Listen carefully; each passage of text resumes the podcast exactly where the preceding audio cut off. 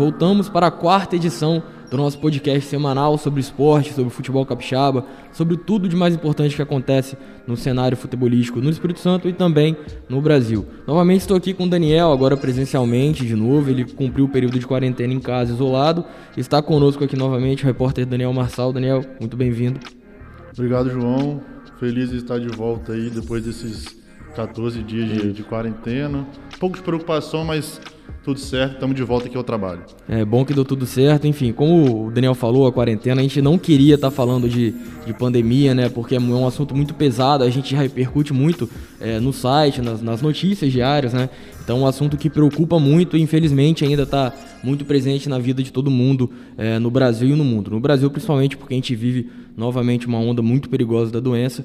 E, assim, já adiantei, eu não queria continuar falando disso, mas não tem como, até porque a principal competição de futebol aqui no estado, o Capixabão 2021, foi paralisado por conta da, por conta da alta dos casos e óbitos em decorrência da Covid-19. E o governador Renato Casagrande ele, ele fez um novo decreto de quarentena aqui no estado, paralisando atividades não essenciais é, num prazo inicial de 14 dias, podendo ser prorrogáveis. É, e, inclusive, o campeonato, como eu adiantei, foi também paralisado. É, com isso em vista, assim, o Capixabão também, nesse período de 14 dias, né, ele tem a volta prevista para o dia 1 de abril. A gente não sabe ainda se será a volta definitiva, porque é, se, se tudo melhorar, né, torcemos para que isso aconteça. De fato, o campeonato poderá voltar, enfim, naqueles mesmos moldes, sem torcida, enfim, todos os protocolos é, sendo tomados para evitar o contágio mas, como disse, ele pode ser prorrogado. Esse prazo pode ser ainda prorrogado, o que causa prejuízo para os clubes, né? Infelizmente, a gente sabe que é, a gente tem uma Série A de Campeonato Brasileiro, uma Série B, uma Série C e uma Série D. Os clubes capixabas, eles são clubes de menor investimento no, no, no país, então são, são empregados, são trabalhadores que não têm uma reserva financeira tão grande, né? Infelizmente, o que acontece é que quando você paralisa as atividades de quem já está lá no topo, talvez não sinta tanto, mas quem precisa muito é o que são os que mais sentem, infelizmente. E aí, para falar disso, Daniel, a gente pediu, não é, vídeos dos dirigentes dos clubes capixabas para trazer até você qual a opinião de cada dirigente dos clubes com relação a essa paralisação, né? Porque assim, sendo contra ou a favor, tem que paralisar. E aí a gente pediu, a gente tentou conversar com todos, pedimos de todos, né? a gente só não conseguiu contato com o pessoal do Real Noroeste, mas de resto a gente pediu de todos os clubes da Série A um, um posicionamento em vídeo, que a gente vai mostrar para vocês. E, Daniel, já dá para adiantar aqui de fato, né? mostram muita preocupação e como aquilo que eu, que eu tinha dito, né? muitas vezes o clube não sabe como vai ser o futuro, até por conta da pandemia e por conta dessa paralisação. Né? É, João, como você bem trouxe aqui, é, novamente a gente entra nesse período de quarentena, a princípio desses 14 dias. A gente não sabe se vai ser prorrogado ou não, mas os clubes capixabas sofreram, vão sofrer também com essa parada. É, a gente fez esse pedido, esses, esses dirigentes, esses treinadores, esses diretores dos clubes, para enviarem é, de, qual a opinião deles sobre essa parada, como que isso vai afetar o clube financeiramente, é, como jogadores, que os treinos é, for, estão liberados, né? Os jogos não estão paralisados, mas vocês vão continuar treinando.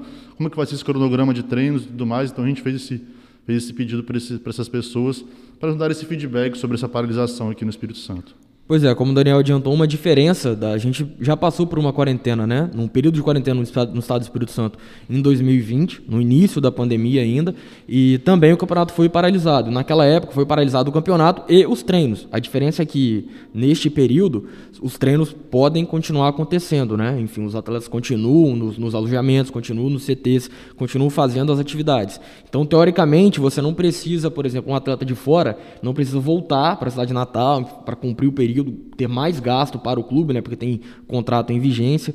É, então isso, essa foi a diferença da quarentena do ano passado, de 2020, para essa agora de 2021. Eu acho que naquele começo, João, a gente não tinha ainda todos aqueles protocolos sanitários ainda Noção, decidi né? é, decididos, formalizados ali pelo governo.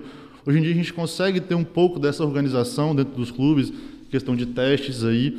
É, e que eu ia falar é o seguinte: os clubes já, já perderam financeiramente com a, com a questão das torcidas, né, João?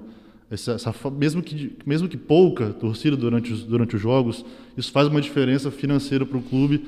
Então, agora com essa parada total, é, é um pouco complicado, a gente sabe do, do, da nossa realidade aqui, mas vamos deixar esse pessoal falar aí Isso. como que vai ser essa parada durante esses 14 dias aqui Isso. no Espírito Santo. Desde já eu deixo um agradecimento aqui ao pessoal da assessoria de imprensa dos clubes, pessoal que gerencia a comunicação. Às vezes nem são jornalistas em si, mas é uma galera que Sim. contribui né, para o trabalho do jornalista, de enviar informação, enviar foto. Então desde já agradeço a parceria de todos vocês e não vou me alongar muito mais. Fiquem aí com os, uh, os depoimentos dos dirigentes capixabas com relação à paralisação do Cap Campeonato Capixaba 2021 como presidente do Vitória, qual a sua opinião sobre a paralisação do Campeonato Capixaba em decorrência do, do aumento do número de casos da Covid-19?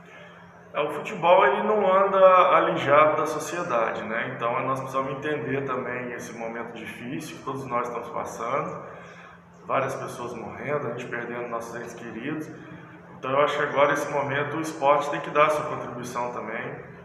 A gente fica um pouco mais tranquilo, saber que o clube pode, pode haver os treinamentos, né? Porque se tipo, realmente parasse tudo, seria um prejuízo muito grande para o clube, para todos os clubes. Mas aqui o Vitória, a maioria dos atletas eles moram aqui, ficam alojados, então não tem contato com, com o transporte público, então é, o controle é mais fácil. Mas eu acho que acertadamente a gente pode esperar esses 14 dias aí. Eu acho que tem margem para trabalhar dentro do calendário, dentro da tabela, para o campeonato termine no prazo estipulado desde o começo. É, e durante esse período de quarentena, como é que o clube vai funcionar? Como serão os treinos? É, o clube para todas as atividades ele vai ser fechado a partir de hoje, para as escolinhas, para a base, para escolinhas de natação. E respeitando o decreto do governador, nós vamos manter só o esporte, só o profissional, o departamento profissional de futebol trabalhando. Os treinos vão ser, o planejamento já está sendo todo feito pela comissão técnica. Nós vamos, dentro das regras sanitárias, manter o grupo trabalhando com álcool em gel, com distanciamento, com trabalho, grupo fracionado em jogadores, para que não tenha aglomeração uso de máscara na dependência do clube. Né? O clube, o acesso vai ser extremamente restrito a partir de hoje. Somente funcionários, jogadores, comissão técnica e diretores ligados diretamente ao futebol vão ter acesso ao, ao estádio para a gente preservar e manter aqui uma bolha segura. Bem, João, é evidentemente que nós tivemos que nos reprogramarmos aí, né, com essa decisão necessária diante da, do aumento da pandemia aqui no estado. É, com relação à, rotina de treinamentos, hum, vai continuar sendo da mesma forma. Vamos treinar duas, duas semanas que, de paralisação. Acabou vendo uma, uma, hora, uma boa hora também, porque vamos recuperar alguns jogadores que estão machucados, outros que estão se recondicionando fisicamente. E, enfim, né, a gente decidiu, o professor Aras, o professor Cleito, o Thiago supervisor, junto comigo, a gente traçou uma reprogramação, né, o João, João nosso diretor de, de, futebol, nós reprogramamos e aproveitar também para parabenizar a decisão da federação de não aumentar o calendário, né, para manter o calendário até a, data que estava prevista anteriormente, dia 22 de, de maio. Isso não vai acarretar novos custos, enfim, que seria muito ruim, muito difícil para todos nós. Então, não, é, não tenho o que lamentar. É, nós estamos num momento muito difícil, um momento que todos nós temos que contribuirmos e a rotina de treinamentos vai ser mantida até o recomeço no dia 1 de abril. É, passando algumas informações do São Mateus, a gente realmente vem passando um momento difícil. Né? O time praticamente estava fora do campeonato estadual esse ano. E eu acho que essa pandemia, essa paralisação aí, a gente tem a gente consegue suportar pelo menos os 14 dias, né? Mas mais um pouquinho o São Mateus realmente não consegue fazer o seu termo no campeonato. A situação nossa é muito complicada. O clube vive um momento complicado, sem receita. É, entrou no, aos 44 do segundo tempo. Né? Na verdade, entrou com mais com a paixão, não com a razão, para não, de repente, ser penalizado dois anos de suspensão, né? A gente já tem um compromisso com o clube da Série B desde dezembro do ano passado, mas a pedido do presidente do Conselho Deliberativo nós voltamos para poder estar ajudando, como torcedor do clube, né? Por gratidão ao clube. é, pela história que fizemos no clube de títulos, né? Fomos bicampeão da primeira divisão da, de futebol profissional. Conseguimos tudo na, na, todos os títulos na categoria de base e temos esse respaldo no município. Então tentamos fazer um procedimento, montamos, foi montado uma parceria para a disputa do campeonato, é, vem, vem cumprindo com seus, seus compromissos, apesar do momento ser muito ruim para o São Mateus, adverso né, na zona de rebaixamento, mas nós sabemos que o Matheus tem camisa, tem total condição. Vamos lá, é, a gente enxerga essa paralisação do campeonato do Capixaba com bastante cautela, né? É, ao mesmo tempo que existe essa, essa preocupação que é muito importante, que é a saúde das pessoas, que é a pandemia, mas também existe o outro lado da história, que são altos investimentos feitos pelos clubes, e vão ter toda a sua programação praticamente paralisada, né? É, com certeza vai trazer muita dificuldade do aspecto físico, psicológico, né? logístico. É, o futebol capixaba já não tem tanta, né? É, é, é, tantas possibilidades financeiras e com isso o custo vai realmente elevar. É, em relação à programação, a gente está lá no Parque do China, numa pré-temporada que já tinha sido marcada, né? E retorna para Cachoeira na próxima sexta-feira, após o almoço, onde daremos sequência pelos próximos 15 dias né, aos trabalhos né, normais físico e técnico, né? se preparando para a próxima partida contra o Serra, é, provavelmente no dia 1 de abril. É, você viu aí todos os depoimentos, né? Enfim, como eu disse, a gente tentou falar com todos, a gente teve o depoimento apenas é, desses dirigentes. É, os outros ou mandaram nota ou não se pronunciaram, né? Enfim, procuramos. Já adianta aqui o Rio Branco Atlético Clube, ele enviou uma nota, não pôde enviar um vídeo para nós, mas o Rio Branco Atlético Clube aqui da Grande Vitória enviou uma nota que eu leio aqui na íntegra para todos vocês. Abre aspas. A diretoria do Rio Branco apoia a paralisação do Campeonato Capixaba durante o período de quarentena decretada pelo governo do estado. O clube montou uma logística específica diante, diante dos casos de Covid-19 e a paralisação do campeonato. Os jogadores que testaram positivo para a doença estão em isolamento total em um alojamento específico, recebendo todo o acompanhamento necessário do clube. Já os demais atletas que testaram negativo vão seguir treinando normalmente, visando o retorno do estadual. Fecha aspas. E aí eles falaram de jogadores que testaram positivos, né? Você deve estar se perguntando, é, mas Teve já casos? Sim, tivemos. Ao todo, nove jogadores e quatro membros da comissão técnica do Rio Branco testaram positivo. E aí, o clube mesmo, em sua rede social, no Instagram, postou quais são esses jogadores, né?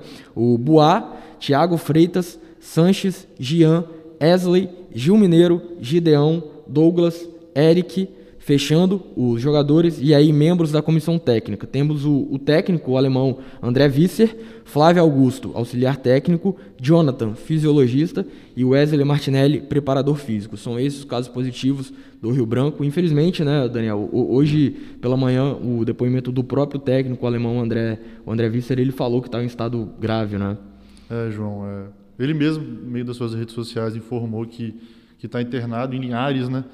E com um pulmão um pouco comprometido. A gente torce aí pela, pela pronta recuperação do treinador para que ele volte seus familiares, seus amigos, que volte também ao seu trabalho como como técnico ali à frente do, do, Rio Branco, que tudo dê certo, que ele passe por esse momento difícil com vitória, né, saindo desse hospital, Tomara. voltando a, voltando à vida normal. É isso aí, estamos mostrando para você agora o depoimento do André, que ele, ele mesmo deu em sua rede social, né, falando que está internado muito bem, sendo muito bem cuidado no Hospital de Linhares.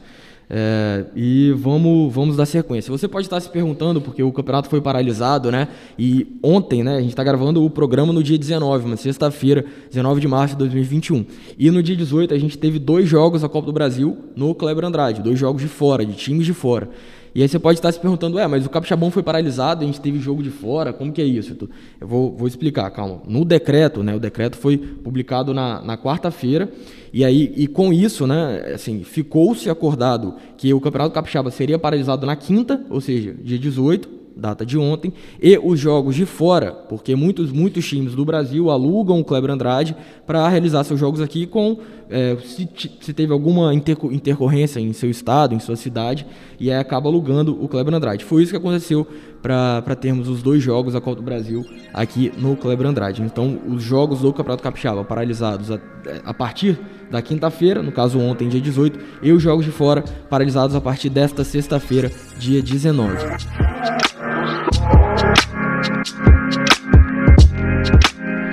Agora saindo um pouquinho sobre. É, saindo do tema dessa pandemia, do tópico um pouco, a gente no, pro, no programa inicial do Três Pontos dessa temporada, a gente falou sobre dois clubes, né, naquela entrevista até com o Jorge Boelli, jornalista esportivo, a gente falou sobre dois clubes que estão é, surgindo para o futebol profissional capixaba, que vão disputar a Série B. E um deles é o Aster, né? A Série B que a Série B do estadual que começa no segundo semestre, e um deles é o Aster Brasil. O Acer Brasil recentemente trocou a gerência de futebol. Estava a cargo o Cleiton Marcelino, que hoje é técnico da, Desportiva Ferroviária, e entrou na gerência de futebol o Alan Musi. O Alan também tem uma história, uma história muito grande no futebol capixaba, em base, sendo preparador físico, em cargo de gerência, até como técnico e auxiliar técnico. E ele conversou com você, né, Daniel? Ele falou sobre esse trabalho que vem sendo realizado no Aster Brasil, visando as competições agora de 2021, que, se tudo der certo, vão com certeza rolar ao longo deste ano. Exatamente, João. Bati um papo com, com o Alan, como o João falou, tá como gerente agora de futebol do Aster Brasil, com diversas experiências aí, tanto na base também quanto no futebol profissional. O Aster é um projeto muito interessante, né, João? Que tem tentado ganhar visibilidade dentro do cenário capixaba aqui no futebol, principalmente com os garotos da base, no sub-17, no sub-20, mas que também agora está tentando, como profissional, expandindo esses trabalhos. Então vamos agora escutar essa entrevista que eu fiz com o Alan.